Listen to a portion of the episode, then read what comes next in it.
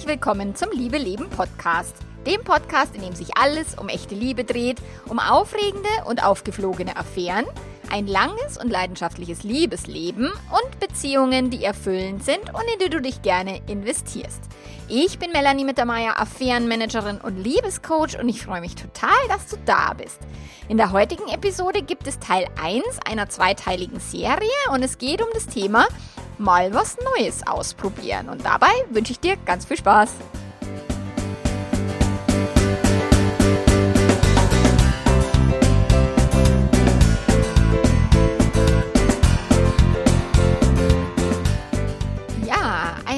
Wunderschönen Guten Morgen, guten Nachmittag, guten Abend, wann auch immer du den Podcast jetzt hörst.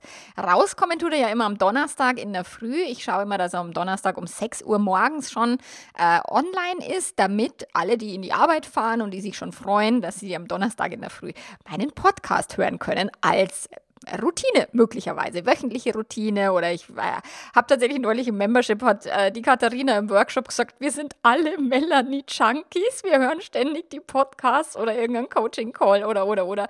Das fand ich sehr lustig, dass es da draußen Melanie Junkies gibt. Das war mir so in der Form nicht bewusst, aber da habe ich wirklich sehr lachen müssen. Es ging um das Thema Dopamin. Ähm, und Dopamin ist tatsächlich ein spannendes Thema. Der Workshop war mega großartig. Die Katharina hat den echt ganz, ganz toll vorbereitet und super cool gehalten. Im Membership natürlich. Also, wenn du coole, ähm, coole Workshops hören und, und bearbeiten möchtest mit Workbooks und wirklich Übungen, die dich echt voranbringen, dann ist das Membership, also alleine die Workshops. Und da gibt es jeden Monat einen und das schon seit Juli 21. Also, da ist eine, eine Menge Zeug drin ähm, an interessanten Workshops zum Thema Sex, zum Thema, ähm, Beziehung zu dir selbst, zum Thema Gefühle fühlen. Ach Gott, ich kann es gar nicht alle aufzählen. Emotional erwachsen werden, äh, Erwartungen in der Beziehung und, und, und. Also ganz, ganz, ganz viel Material gibt es im Membership. Zusätzlich natürlich zu den zwei, also zwei Calls jede Woche, in denen die Mitglieder Fragen stellen können und Coaching bekommen können. Und ich bin da immer ganz stolz und freue mich, wenn dann meine Mitarbeiterinnen eben auch Sachen alleine machen und wenn die ähm, Menschen, also die Mitglieder im Membership auch unterschiedliche Coaches dann bekommen, um unterschiedliche Perspektiven zu erhalten. Und das ist tatsächlich auch schon die Überleitung zum heutigen Thema, weil es geht darum, einfach mal was Neues auszuprobieren. Und es gab Anfang Mai gab es schon mal eine Folge, ähm, die hieß Keine Angst vor Veränderung.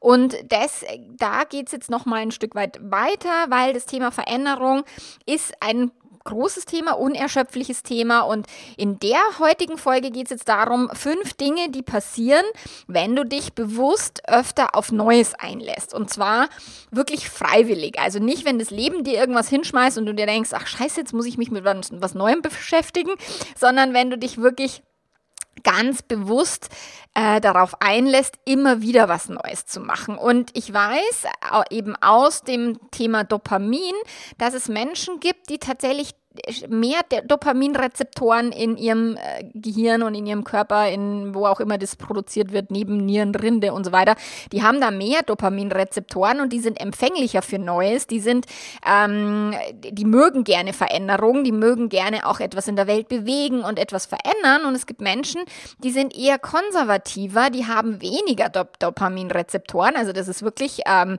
genetisch oder eben biologisch bedingt, dass es da unterschiedliche Menschen gibt, die wollen gerne immer das Alte bewahren und ähm, halten viel von Traditionen. Und ich habe das jetzt verstanden, eine, eine, also wirklich langjährige ehemalige Freundin von mir, die hat zu mir immer gesagt, Mei, wann bist du mal endlich zufrieden und immer muss bei dir noch mehr und dieses und dann interessiert dich wieder das und dann machst du wieder das neu und so. Und die war immer so genervt von mir und ich dachte immer, ich bin falsch, dass ich irgendwie was Neues will oder nie zufrieden bin. Ich sollte vielleicht mal zufriedener sein. Aber mein System ist dopaminlastig und ich mag tatsächlich total gern Neues und Veränderung. Wenn mir zu lange nichts sich verändert, dann fühle ich mich schon wirklich irgendwie wieder ein bisschen so, oh, jetzt passiert nichts mehr im Leben, das ist doof, das nervt mich. Aber es gibt eben auch Menschen, die eben äh, vermehrt oder viel stärker dazu neigen, Veränderungen eben zu vermeiden und ähm, die eben nicht haben zu wollen und auch Menschen zu bekämpfen, oder also bekämpfen ist ein blödes Wort, aber dass die wirklich sagen, ah, und warum muss immer was Neues sein und langt dir das nicht, das nicht, was du schon hast und so. Als Kind habe ich den Spruch auch oft gehört, sei mal zufrieden mit dem, was du hast und wünsch dir nicht was Neues, weil das hätte dann bedeutet, dass meine Eltern sich auch wieder irgendwie Geld ausgeben müssen und das war schwierig in meiner Kindheit. Und äh, jetzt ist es halt, geht es wirklich darum, was passiert denn, wenn wir uns bewusst, egal ob wir jetzt dopaminlastiger sind oder eher traditionell oder also oxytocinlastiger, das sind dann eben die, die Hormone, hier und jetzt Hormone, die eben dann jemanden dazu veranlassen zu sagen, ah, das, was ich gerade habe, das ist doch super, ähm, warum muss ich immer was Neues machen, ist doch anstrengend. So, also da geht es wirklich um verschiedene Neurotransmitter im Gehirn und Neurotransmitter und, und Hormone eben im Körper. So, aber was hat es denn jetzt für einen Einfluss, ähm, wenn du dich öfter auf was Neues einlässt? Also diese Woche ist tatsächlich fünf Dinge, die passieren, wenn du dich ähm, was, auf was Neues einlässt. Und nächste Woche gibt es dann eben, welchen Einfluss hat es auf deine Beziehung, wenn du das bewusst tust. Und hier geht es jetzt nicht darum, keine Routinen mehr zu haben. Routinen sind super. Also Routinen sind total wichtig im Leben. Sie geben Struktur, sie geben Sicherheit. Ich brauche zum Beispiel eine ganz klare Sportroutine. Die muss dann immer gleich ablaufen, weil wenn ich da auch noch drüber nachdenken muss, ob ich jetzt eine neue Strecke laufe beim Joggen oder welche Geräte ich im Gym jetzt neu machen soll, kriege ich einen Vogel, weil ich beim, beim Sport, da, da, da muss das alles irgendwie laufen und wenn es mal läuft, dann muss das so bleiben und dann brauche ich da eine richtige Routine Routine und dann ist klar, am, am Dienstag gehe ich in der Früh ins Gym und am ähm, Montag in der Früh gibt es einen Intervalllauf und, und, und. Also ich mag Routinen. Ich mag auch die Routine, dass wir in der Früh zusammen im, im Bett noch Kaffee trinken, mein Mann und ich.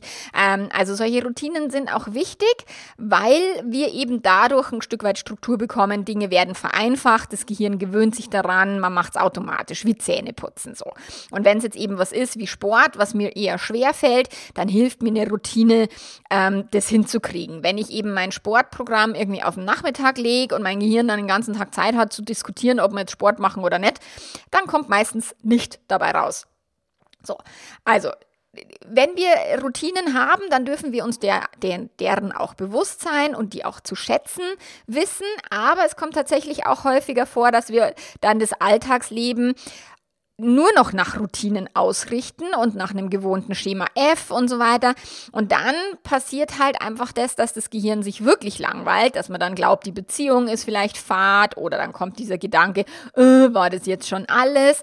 Also tatsächlich ist es nicht immer nur der Partner oder die Partnerin, die so langweilig geworden ist, sondern man ist es vielleicht selber gewesen oder ist es selber, indem man sich einfach zu sehr an die Routinen klammert und zu wenig neue Dinge ausprobiert. Und da kannst kannst du dich jetzt mal fragen, wann hast du denn zuletzt was gemacht, was außerhalb deiner gewohnten Routine lag? Also und das muss jetzt nicht heißen, mit dem Rucksack irgendwie durch Kambodscha zu wandern oder mein Mann fliegt jetzt irgendwie nach Südamerika im November und, und äh, macht da eine Bergtour mit einem Spätzle und jetzt muss er sich um die ganzen Impfungen kümmern und Auslandsversicherung und keine Ahnung. Ähm, das ist jetzt schon mal ein ganz äh, großes Brett, was er da so vorhat. Äh, und nein, darum geht's nicht. Oder der ist jetzt auch mit dem Fahrrad irgendwie, in unserem Urlaub ist der mit dem Fahrrad jetzt von Bad Aibling nach Göteborg gefahren während ich mich ganz bequem in einen Flieger gesetzt habe und dann nach Göteborg geflogen bin. Ähm, das muss jetzt nicht so extrem sein, okay? Also es gibt natürlich Menschen, die mögen sehr extreme Sachen und mein Mann gehört definitiv dazu. Und für uns ist es auch äh, cool, dass wir beide gerne Veränderung haben, beide gerne was Neues erleben, weil das halt nicht so ist, dass eine Person dann irgendwie versucht zu bremsen oder zu sagen, oh Gott, mir ist das alles zu viel und die andere Person sagt, oh, mir ist das alles zu langweilig. Aber das kann natürlich sein, dass es in deiner Beziehung halt anders ist dass einer von euch mehr nach Neuem und Veränderung strebt und die andere Person sagt, oh Gott, nicht schon wieder was verändern, lass doch mal laufen, wie es ist, das war doch jetzt eh schon anstrengend genug oder so. Genau, also ich meine jetzt nur, überleg mal, wie gehst du mit dem Thema Veränderungen um, wie gehst du damit um, eben mal was Neues auszuprobieren?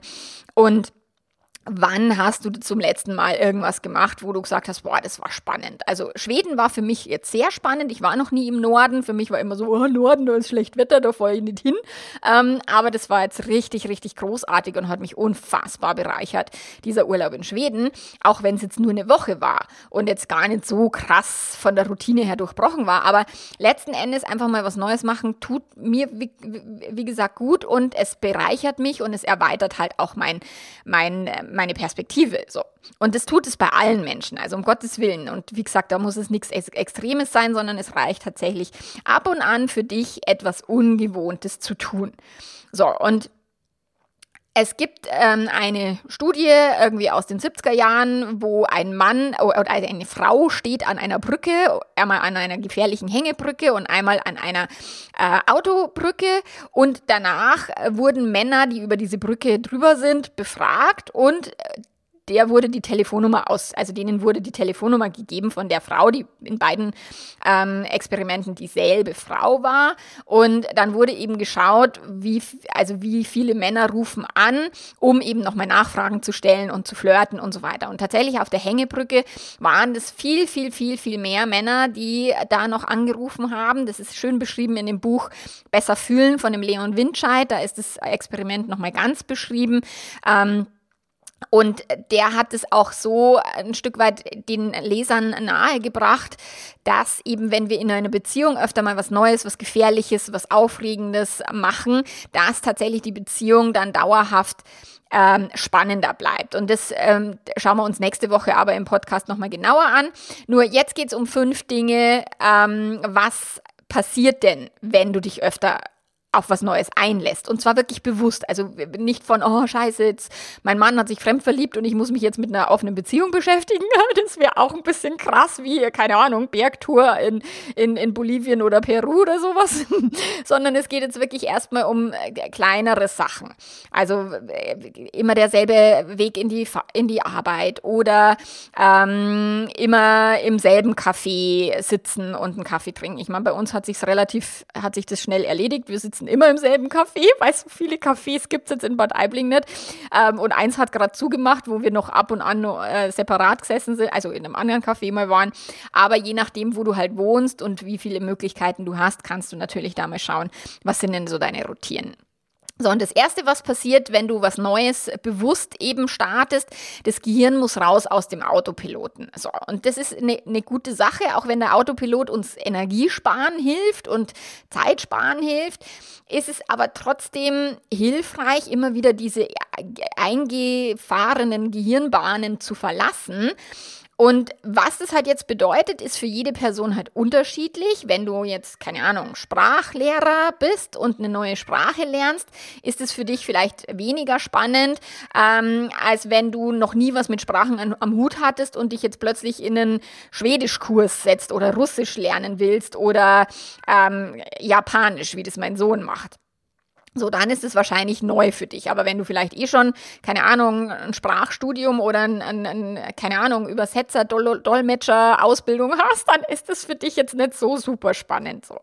Und wenn jetzt du was Ungewohntes, was Neues probierst, dann wird halt dein Gehirn gezwungen, auszusteigen aus diesem, das haben wir immer schon so gemacht, ähm, Autopilotenmodus, dieses, es ist der Sicherheitsmodus, das Gehirn weiß, was da kommt, was passiert, was es kann, was es nicht kann. Also es ist die Komfortzone, das ist wie beim Autofahren, da muss man nicht drüber nachdenken, wenn man jetzt schon lange den Führerschein hat. Ähm, das Gehirn macht ganz viele Dinge automatisch. Und wenn du dich auf neue Tätigen, Tätigkeiten einlässt oder neue, äh, neues Interessengebiet dir, äh, dir erschließt, gerade die Katharina hat zum Beispiel das Thema Dopamin, das hat sie, da hat sie sich noch nie damit befasst, gell? bevor ich eben mit ihr darüber gesprochen habe, dass wir da einen Workshop drüber machen und dass sie den vielleicht alleine halten muss, ähm, weil ich da gerade eben im Urlaub bin und so. Also meine Mitarbeiterin ist es. Und die ist so angefixt jetzt von dem Thema, dass sie tatsächlich als Diplomarbeit für ihre Ausbildung zum Lebensberater, also die macht gerade die Ausbildung zum Lebensberater in Österreich, ähm, dass sie für die Diplomarbeit dann äh, das Thema Dopamin jetzt verwendet. Und sie sagt, boah, das war mir alles überhaupt nicht so bewusst, ähm, was da alles im Körper abläuft. Und ich dusche schon seit ich Kind bin jeden Tag kalt. Boah, wo, da komme ich ja noch nicht hin. Gell? Ich gehe zwar in die kalte Mangfall, auch, auch mal in kälteren Monaten, aber tatsächlich kalt duschen ist für mich echt so anspruchsvoll.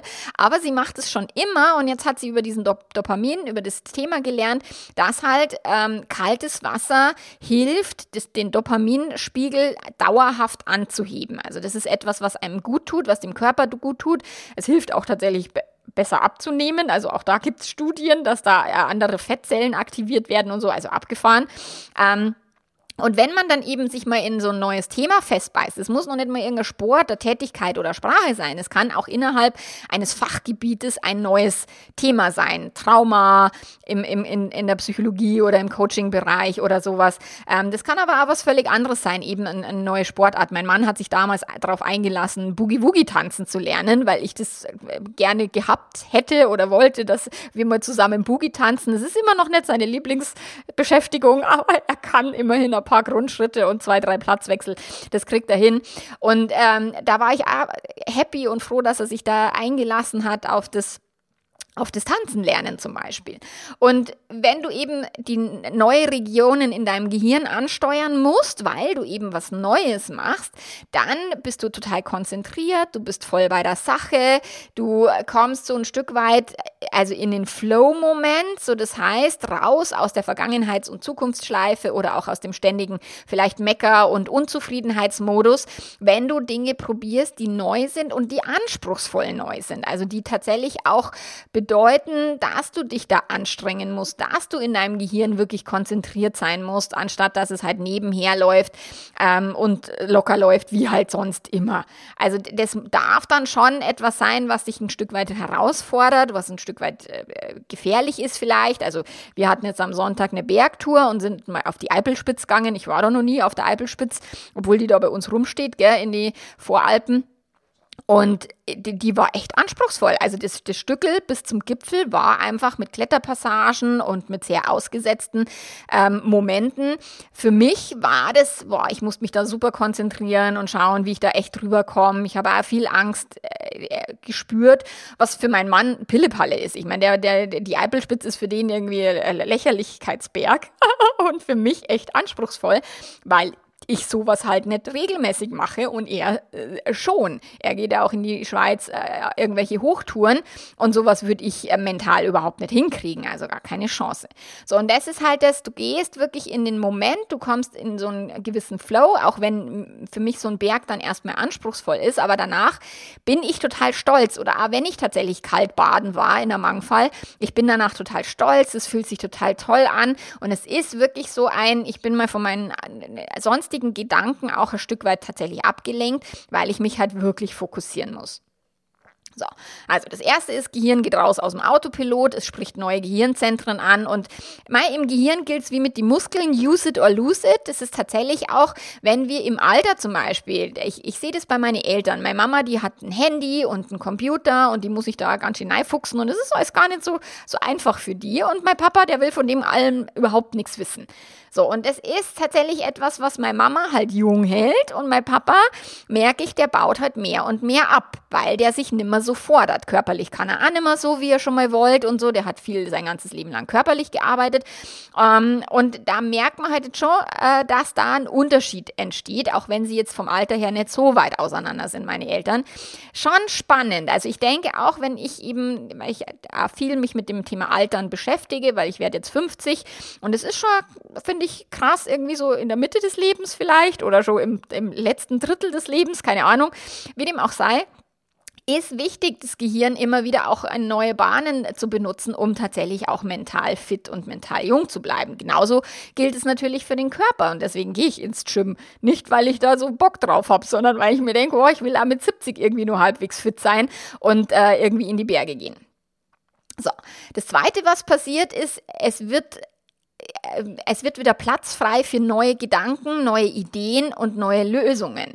Weil wenn wir in unserem, also in unserem Leben halt in irgendeinem Bereich irgendwas Neues ausprobieren, ob es jetzt sportlich ist, ob es eine Sprache ist, ein anderes Land bereisen oder tatsächlich eine Auszeit an einem, an einem Ort, also drei Monate auf Fuerteventura zu sein, ist was anderes als zwei Wochen auf Fuerteventura zu sein. Da muss man sich schon anders mit sich äh, beschäftigen und anders äh, organisieren und so weiter, auch wenn es total schön ist, im Winter dann immer Sonne zu haben, aber es ist trotzdem auch anspruchsvoll. So, und ähm, wenn es darum geht, neue Freundschaften zu schließen oder Menschen kennenzulernen oder tatsächlich ein neues Beziehungskonzept auszuprobieren oder mal in einen Swingerclub zu gehen, es wirkt sich auch auf andere Be Lebensbereiche positiv auf, aus, weil du deinem Gehirn halt neuen Input gibst und deswegen äh, wird dein Gehirn offener, auch in anderen Lebensbereichen, ähm, für neue Gedanken, neue Ideen und kann tatsächlich auch von sich aus neue Lösungen vielleicht produzieren für etwas, ähm, was, wo du bisher noch keine Lösung gefunden hast. So.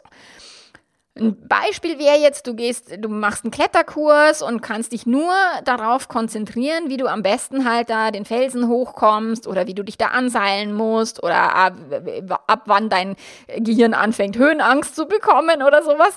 Also du kannst dich nur auf das konzentrieren und du hast keine Zeit, über Probleme auf der Arbeit nachzudenken oder über deine Beziehungskrise gerade. Ähm, sondern es ist, dein Körper ist gefordert und dein Gehirn ist gefordert, ähm, das zu lösen, was du gerade als Problemstellung vor dir hast, nämlich irgendwie einen Felsen oder eine Kletterwand in der Kletterhalle oder was auch immer.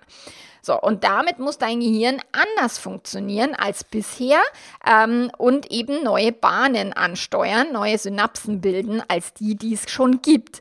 So, und diese Offenheit und diese neuen Synapsen, die übertragen sich dann auch auf andere Lebensbereiche, wo dann auch vielleicht das Problem ähm, auf der Arbeit beim Duschen nach dem Klettern irgendwie entsteht. Oder also das, äh, da gibt es auch Untersuchungen dazu, dass die besten Ideen tatsächlich beim Duschen oder in so Leerlaufphasen entstehen. Also, also ständig jetzt den ganzen Tag nur noch zu klettern und das irgendwie äh, sieben Tage hintereinander. Klar kann man mal irgendwie wahrscheinlich eine Woche oder zwei Wochen einen Surfkurs machen machen. Aber es braucht dazwischen immer auch die Leerlaufphasen, um dem Gehirn wieder die Möglichkeit zu geben, tatsächlich diese Synapsen auch zu verfestigen. Und also wie, wie der Muskel, der wächst ja auch in der Regeneration und nicht in der Anspannung. So, das heißt, du hast dazwischen natürlich auch wieder die Leerlaufphasen, wo du dich äh, auf gar nichts konzentrierst. Und da kommt das Gehirn dann gern mal mit irgendwelchen anderen Lösungswegen oder Perspektiven um die Ecke und kann neue Ideen und Gedankengänge auch neu verknüpfen. Also gehen raus aus dem Autopilot, es muss neue Bereiche ansteuern, use it or lose it, das ist wirklich ein ganz wichtiges Thema, ähm, auch zum Thema älter werden, dann neue Gedanken und Lösungen zu erarbeiten, eben für Probleme, die du vielleicht schon länger hast und wo du irgendwie nicht vorwärts kommst.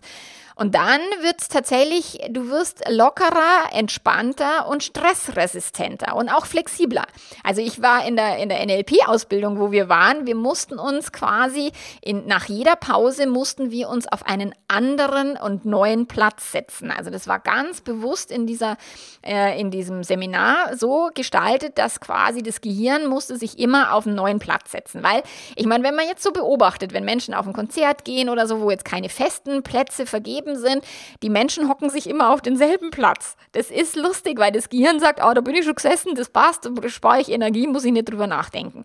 Und wir mussten in diesem Seminar halt uns immer wirklich äh, nach jeder Pause woanders hinsetzen und wehe, man ist auf demselben Platz gesessen. Dann hat die Kursleiterin gesagt, hey, du bist vor der letzten Pause da auch schon gesessen, jetzt beweg dein Arsch und setz dich woanders hin. Das war super lustig, aber das war auch sehr bewusst so äh, installiert, um eben Flexibilität zu trainieren trainieren und Stressresistenz zu trainieren. Und wir hatten eine Asiatin im Seminar und Asiaten die sind kulturell, oder zumindest so hat sie das ein Stück weit erklärt, warum sie sich nie auf einen anderen Platz gesetzt hat. Also sie hat sich immer entweder in die Mitte in den Gang gesetzt oder außen. Also sie hat schon den Platz gewechselt, aber nicht die Art des Platzes. Also sie hat sich nie mitten hineingesetzt in die, in die Gruppe, sondern immer am Rand. Und dann, das war wirklich nach fast zwei Wochen oder so, was war das so? Also die, die Kursleiterin ist schon fast schier verzweifelt, weil die hat sich überhaupt niemals in die Mitte gesetzt.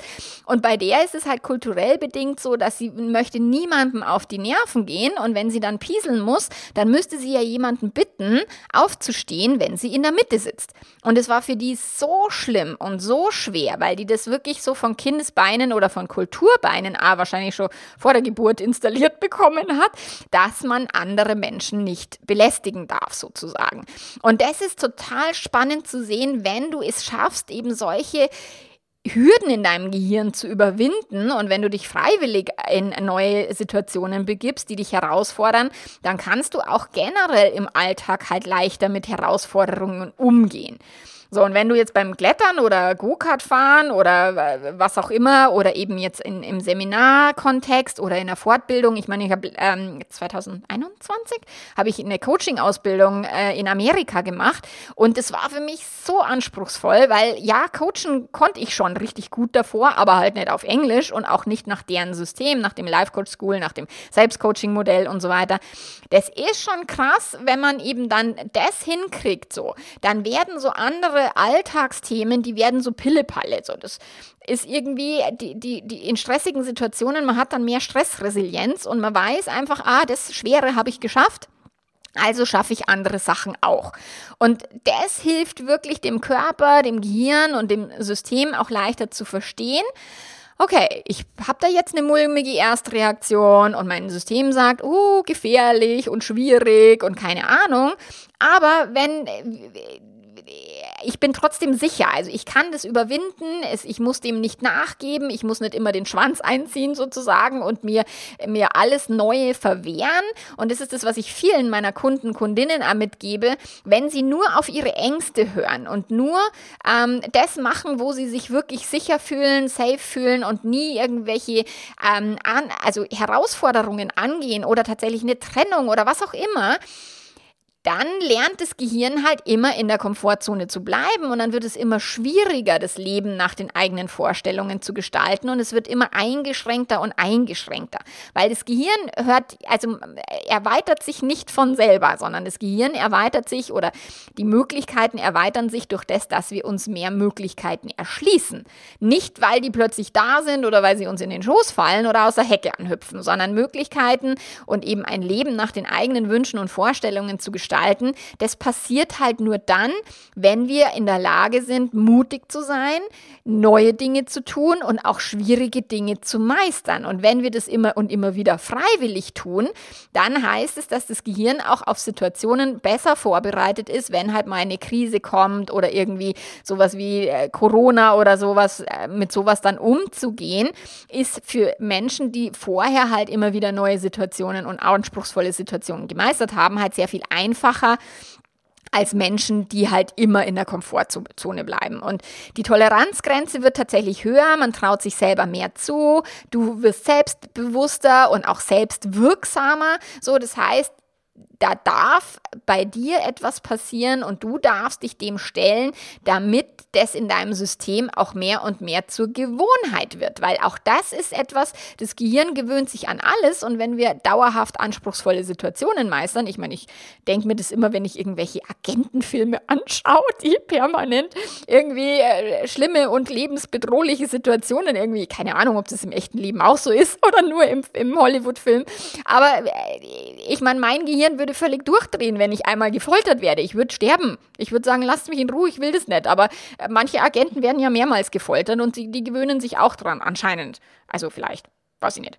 Aber äh, du weißt, auf was ich hinaus möchte. Das Gehirn fängt an, sich daran zu gewöhnen, ähm, schwierige Dinge zu tun. Und ich mag auch den Satz, dass wir in der Lage sind, wir Menschen können schwierige Dinge tun, weil dieser Satz hilft uns so viel mehr, die Herausforderungen des Lebens zu meistern, als wenn man sagt, oh Gott, oh, schaffe ich das? Oh Gott, ich schaffe das, glaube ich, gar nicht. Oh Gott, das habe ich noch nie gemacht.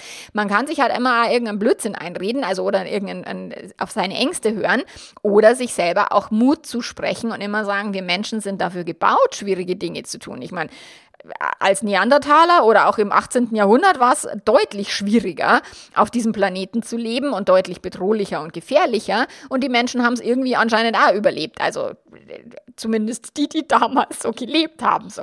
Ähm, also nutzt es, nutzt es für dich bewusst, um deine Stressresilienz tatsächlich auch zu steigern, um deine auch äh, Toleranzgrenze, was eben Gefahren oder Herausforderungen betrifft, auch zu verschieben. Und das ist etwas, was wir bewusst tun können. Und das Leben wird nicht nur größer oder mit mehr Möglichkeiten, sondern, das ist jetzt der vierte Aspekt, das Leben wird auch bunter. So, wenn du hin und wieder was machst, was du noch nie gemacht hast, dann wird es halt witziger, bunter, du hast mehr Geschichten zu erzählen, du kannst ähm, eben einmal in einer Runde, wenn du auf einem Geburtstag bist, irgendwas äh, Neues äh, erzählen oder sowas. Also es wird insgesamt witziger, weil in der Komfortzone bewegen ist halt nett, es ist so ein bisschen wie Radler trinken, das ist so etwas, ja, das haben wir schon immer so gemacht, das machen wir also. Ähm, aber wir können uns das Ecstasy, beziehungsweise da geht es ja um Dopamin, dadurch besorgen, indem wir halt neue, ungewohnte Erfahrungen machen und neue, unentdeckte Seiten an uns selbst entdecken. Und es erzählen mir so viele Menschen, die eine Affäre hatten, dass sie von sich selbst plötzlich wirklich neue Sachen erlebt haben, dass sie sich sexuell neu erleben konnten, dass sie ähm, zwar auch teilweise enttäuscht von sich waren, weil sie ihr Wertesystem über den Haufen geschmissen haben, aber tatsächlich auf der anderen Seite auch sehr viel mehr ähm, an Erfahrungswerten dazu gewonnen haben, was was ihnen beispielsweise sexuell für immer auch ein Stück weit, äh, was sie weiterbringt. So, und mit einer neuen, ungewohnten Erfahrung tatsächlich entdeckst du halt nicht nur eine neue, ungewohnte Sache, sondern auch dich selbst neu und ungewohnt. Und das schüttet auch Dopamin aus, weil Dopamin wird jetzt nicht erzeugt, wenn du weißt, ah, jeden Nachmittag um drei darf ich einen Kuchen essen, ähm, dann wird das Gehirn nach fünfmal äh, abschalten und den Kuchen eigentlich gar nicht mehr wollen. Wenn du aber jetzt auf Diät bist und sagst, ich darf erst in fünf Wochen wieder einen Kuchen essen, essen und den schreibst du dir dann irgendwann auf die Liste an einem bestimmten Datum, Ende August oder so, ähm, dann wird sich das Gehirn wie ein Schnitzel auf diesen Kuchen freuen und ähm, ständig auf diesen Kuchen hinarbeiten. Und das ist halt, Dopamin wird ausgeschüttet, wenn etwas halt neu ist, ungewohnt, unplanbar tatsächlich, auch bei negativen Sachen, by the way.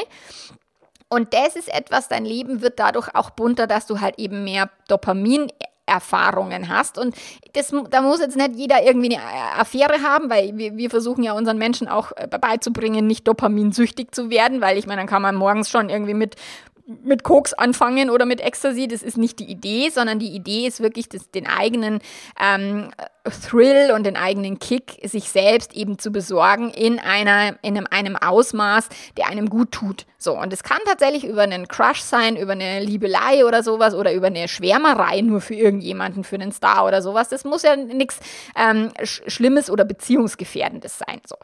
Und wenn du eben jetzt sagst, ah, ich würde gern mal Motorrad fahren, wer bin ich denn, wenn ich Motorrad fahre? Also ich würde es nicht wollen, ich hätte echt die Hosen voll, aber ähm, wenn ich eine neue Ausbildung mache, ich meine, ich habe in meinem Leben, ich weiß nicht, wie viele neue Jobs ich schon gemacht habe, also nicht nur Jobs, sondern komplett neue Berufe ich ausgeübt habe.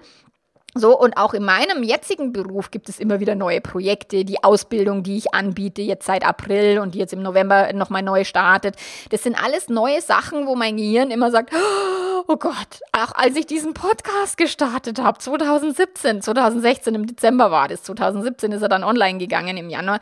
Ich hatte sowas von die Hosen voll und mir ging's so schlecht, als ich den Podcast gestartet habe. Jetzt, äh, viele Jahre später, völlig undenkbar.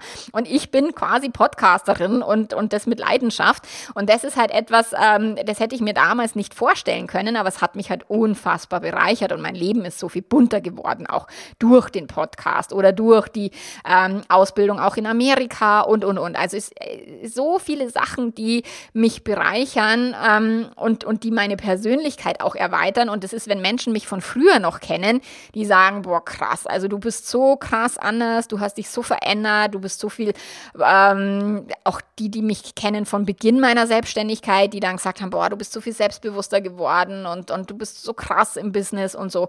Das früher war ich wirklich, also ich war ein Häufchen Elend ganz oft und das war halt immer wieder was Neues zu machen und immer wieder durch diese Angst zu gehen, hat mir halt geholfen, tatsächlich mein Leben reicher, bunter, vielfältiger zu gestalten. Und es das heißt aber nicht, dass die Ängste aufhören. Das heißt nicht, ähm, dass dann irgendwann mein Gehirn keine, keine Angst mehr hat vor einem Podcast. Also ich produziere Podcasts ja jede Woche und trotzdem ist immer so ein, oh, wird der gut genug und oh Gott, oh Gott. Also ich habe trotzdem immer diesen blöden Mist in meinem Gehirn, weil Gehirn bietet halt immer auch Problem, äh, Thematik an.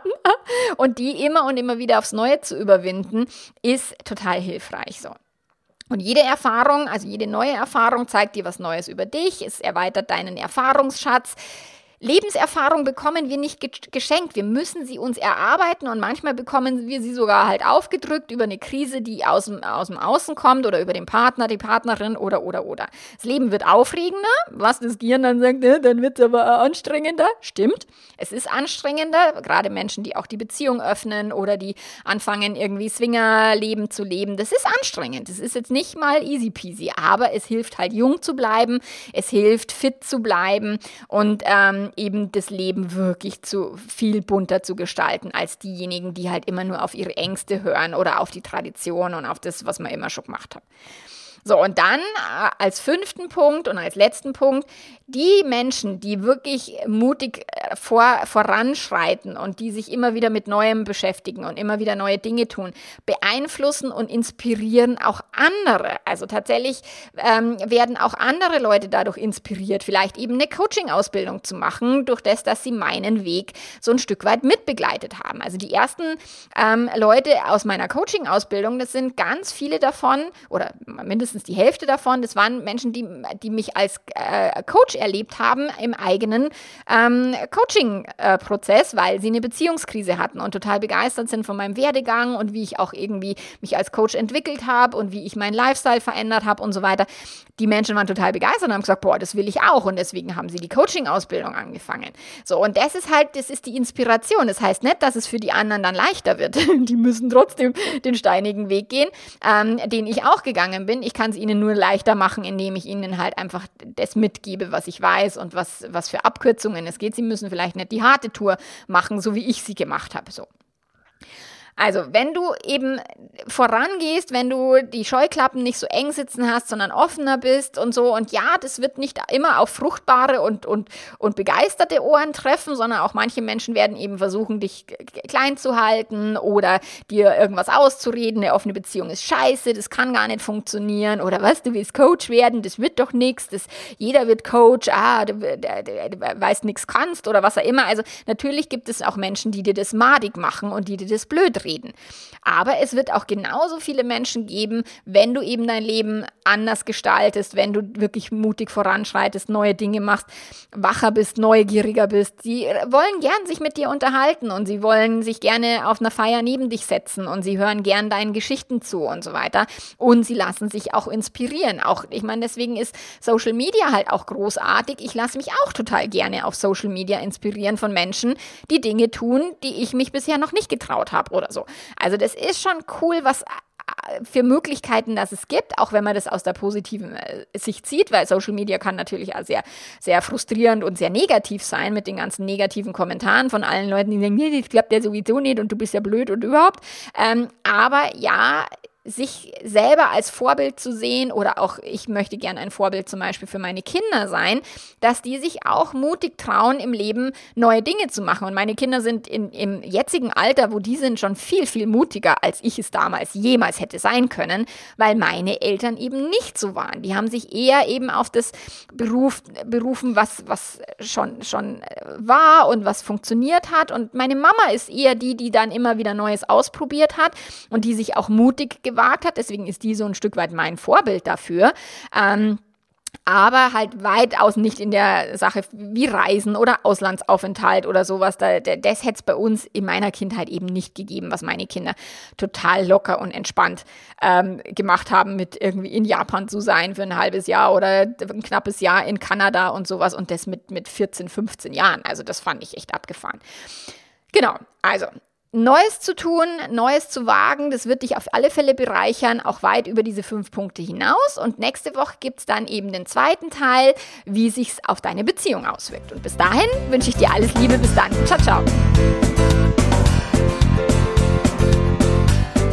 Ja, alle Infos zu meinem Angebot, zu meiner Coaching-Ausbildung, zum Membership, egal was, du findest alles auf meiner Webseite www.melanie-mittermeier.de. Dort kannst du dich durchklicken, wenn du ein Coaching möchtest, wenn du einfach nur den Newsletter abonnieren möchtest. Und auch der Newsletter gibt dir jede Woche einen neuen Gedanken, den du in deiner Beziehung vielleicht ausprobieren kannst oder den du nutzen kannst, um eben auch deine Perspektive zu wechseln, was Beziehungsarbeit betrifft und die äh, Art, wie du Beziehung gestaltest. Und genau, und wir hören uns dann zu Teil Teil, Teil 2 nächste Woche. Bis dann. Ciao, ciao.